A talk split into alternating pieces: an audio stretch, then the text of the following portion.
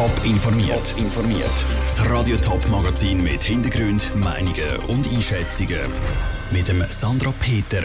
Wie der Kanton Zürich seine Vergangenheit rund um fürsorgerische Zwangsmaßnahmen und Verdingkind aufgeschafft hat und wie der Kanton Schaffhausen mehr junge Leute aus dem Kanton Zürich abwerben will, das sind zwei von den Themen im Top informiert.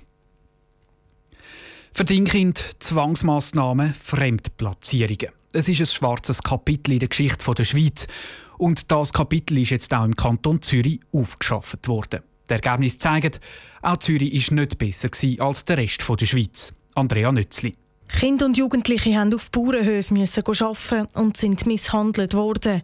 Erwachsene sind gegen ihren Willen in psychiatrische Kliniken eingewiesen worden und an ihnen sind Medikamententests gemacht worden. Und das auch im Kanton Zürich bis 1981.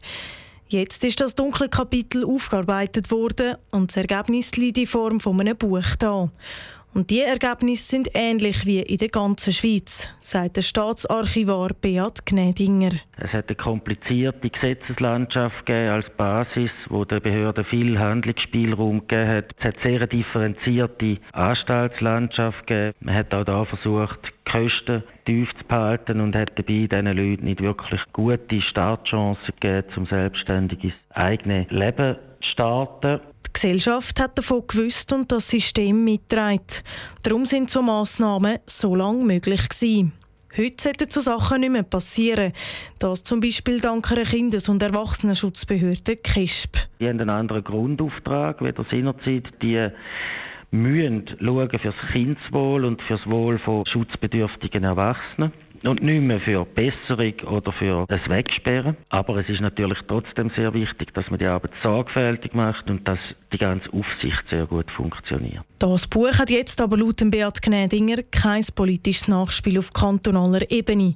Er hofft aber, dass die KESP von diesem Bericht kann profitieren kann. Der Beitrag von Andrea Nötzli. Das Buch vom Kanton Zürich wird heute Abend im Casino Theater Winterthur bei einer Vernissage vorgestellt.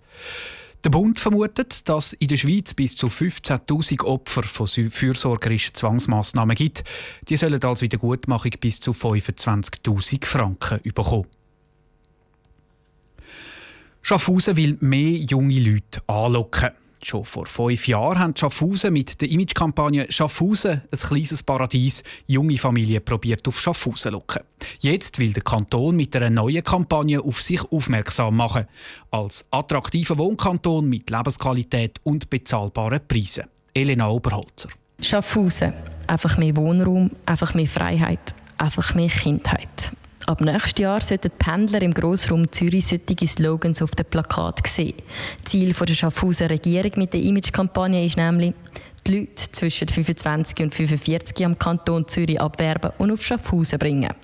Das Plakat zeigt das Positive von Schaffhausen und vergleicht es mit der Großstadt, wo am einen oder am anderen vielleicht eher auf die Nerven geht, sagt Tanja Bierer von der Agentur Geist, die die Kampagne umsetzt. Einerseits zeigen wir den Letten in Zürich, wo vollgestopft ist mit Leuten. Das Problem, das kennt man in der Stadt. Und setzen es ein bisschen übertrieben in einen Kontext in Schaffhausen, wo man jemanden sieht mit einem grossen Flamingo im Pool innen baden. Der Slogan dazu heisst dann Schaffhausen. Einfach mehr Freiraum. Eine Imagekampagne auf emotionaler Ebene. Aber Schaffhausen möchte nicht nur mit Plakaten auf sich aufmerksam machen. Die Zielgruppe der jungen Familien sollte den Kanton auch besuchen. Darum ist unter anderem auch ein Tag des offenen Kantons geplant. Die Idee ist eigentlich ein Schnuppertag oder ein Schnupperwochenende sozusagen. Wir möchten ja die Leute von Zürich nach Schaffhausen locken. Und locken dort, dass wir sagen, das ist ein freier Tag. Also wir können Verkehrsmittel frei nutzen, wir können Museen frei nutzen, so dass man wirklich Schaffhausen kann erleben kann. Mit dem Wunsch natürlich oder auch mit der Idee, dass das für sehr viel PR-Potenzial sorgt. So sollte dann über Schaffhausen geredet werden und die jungen Familien könnten dann auf die Webseite sich informieren gehen.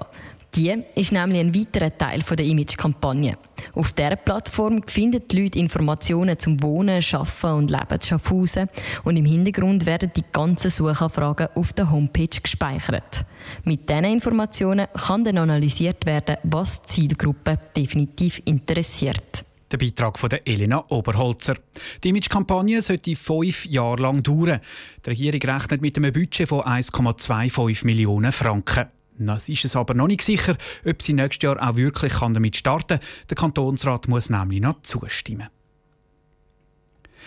Er ist ein mutiger Aussenseiter mit extrem viel Energie. Etwa so würde sich der Hans Wicki kurz beschreiben. Der FDP-Ständerat aus dem Kanton Nidwalden will in den Bundesrat. Auch wenn es bedeutet, dass er die Kronfavoritin Karin Keller-Sutter vom Thron stoßen muss.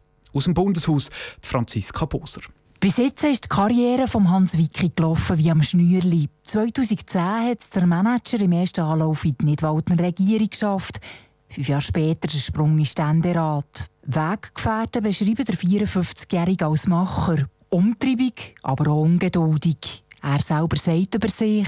Als Innerschweizer, als Nidwaldner, hast du unendliche Bergkraft und extrem viel Energie. Ich bin ein bisschen mutig und ich probiere mal ein bisschen unmögliche Sachen zu machen. Hans Wicki ist sich bewusst, dass er mit der Karin Keller-Sutter eine fast übermächtige Konkurrentin hat.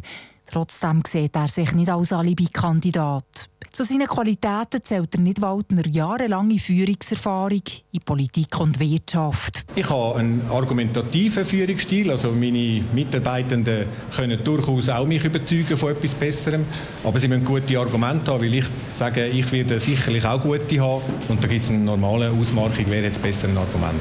Im Spektrum der FDP sieht sich der Hans Wicki Mitte rechts. Vor allem in sicherheitspolitischen Fragen sei er eher auf der rechten Seite. Der zweifache Familienvater hat als Devisenhändler geschafft und hat für die Elektrotechnikgruppe Pfisterer die Gesellschaft in Südafrika geleitet.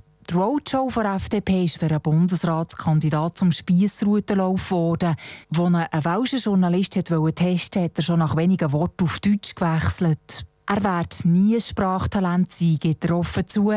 Das haben auch seine Kolleginnen und Kollegen beim FDP-Hearing gesagt. Selbstverständlich habe ich dürfen Französisch reden. Ich habe ihnen aber auch gesagt, dass ich nie wieder ein grundsätzlicher, perfekter Bilang sein Über die Chance bekommt, seine Französischkenntnisse als Bundesrat aufzubessern, entscheidet die Vereinigte Bundesversammlung am 5. Dezember.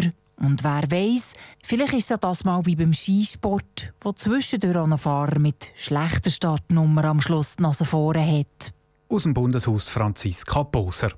Wir haben in den letzten Tagen alle vier offiziellen Kandidaten für den Bundesrat vorgestellt. Wer es dann schafft, entscheidet sich der Mittwoch. Radio Top berichtet dann live und laufend aus Bern. Top informiert, auch als Podcast. Mehr Informationen gibt es auf toponline.ch.